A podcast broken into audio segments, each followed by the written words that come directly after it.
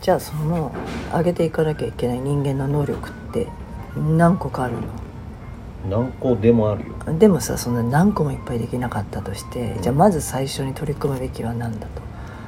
まず最初に取り組むべき。うん。現代人忙しい時間がない。これをまずやる。まあそれ取っかかりなのかっていうとこれだけやりゃいいってものもないけどとりあえずまずこれやらないとやばくない？って思うのは体の専門家としてなんだろう？なんだろうね。そこはまあ医者じゃない観点だよ。医者だったらさあまあ医者としての解決方法はあるよ。で医者に行きゃいいって話でもないじゃん。うんでもほら一個やりゃいいってものはないからじゃああれもやった方がいいこれもやった方がいいって話になるけどとりあえずすぐできることっつったら、まあ食べ物とかね。睡眠時間とかねあとはこ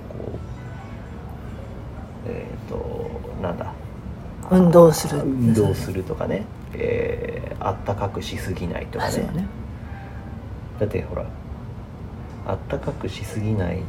は何が大事かっつうとさもともと人類その動物だった頃はほぼ今と変わらない状態。もうちょっと体毛は濃かったかもしれないけどで普通にほぼ裸の状態で外にいたわけだから。それで冬だって越してきたわけだからできないわけないと思うわけ。だしあの目とか鼻に水が入るの嫌がる人いるけどそれでだって川できっと獲物取ってたよね。川にある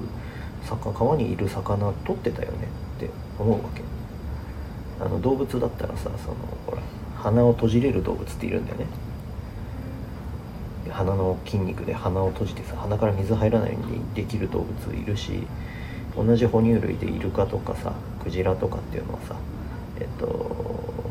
長く潜ってられるわけじゃない。でも僕らはそれができないできないっていうかできなくなっちゃってるのかもしれないし。だからそもそも持ってる人間の機能っていうのを取り戻すのがいいんじゃないかなって僕は思うわけ。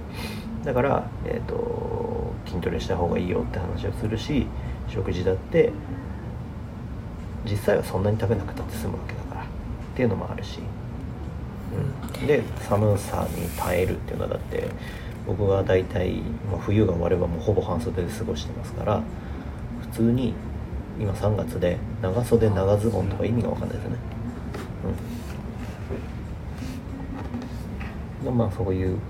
ことですよね。で一番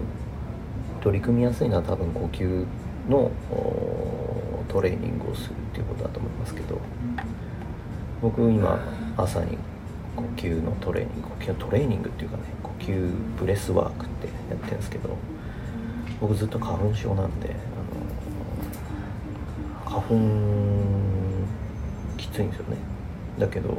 今年はねちゃんとやった日はねそんなにきつくないんですよ。へなんでまあ他にも理由はあるのかもしれないけど今年はそんなきつくないんですよ。えなんか今年はねみんな今までなまあそれも順なんか順番とかあるっていうけどなならないかった人がなったとか、うん。今まで以上にきついとかっていうなんかあるらしいんだけど逆なんだねじゃあ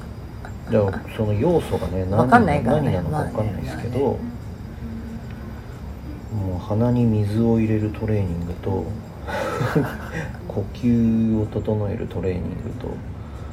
その辺なのかなと思います。あなんかね前なんかテレビだか YouTube でやっててその昔ほらそれこそ木材がすごい必要だとか言って杉を日本はほら植えすぎちゃったってあったじゃない、うん。でそれが今になってこうその問題になっててう少しずつ杉を使っていくようにするんだけど日本はその加工技術というのが職人が少ない上費用がかかるんだって。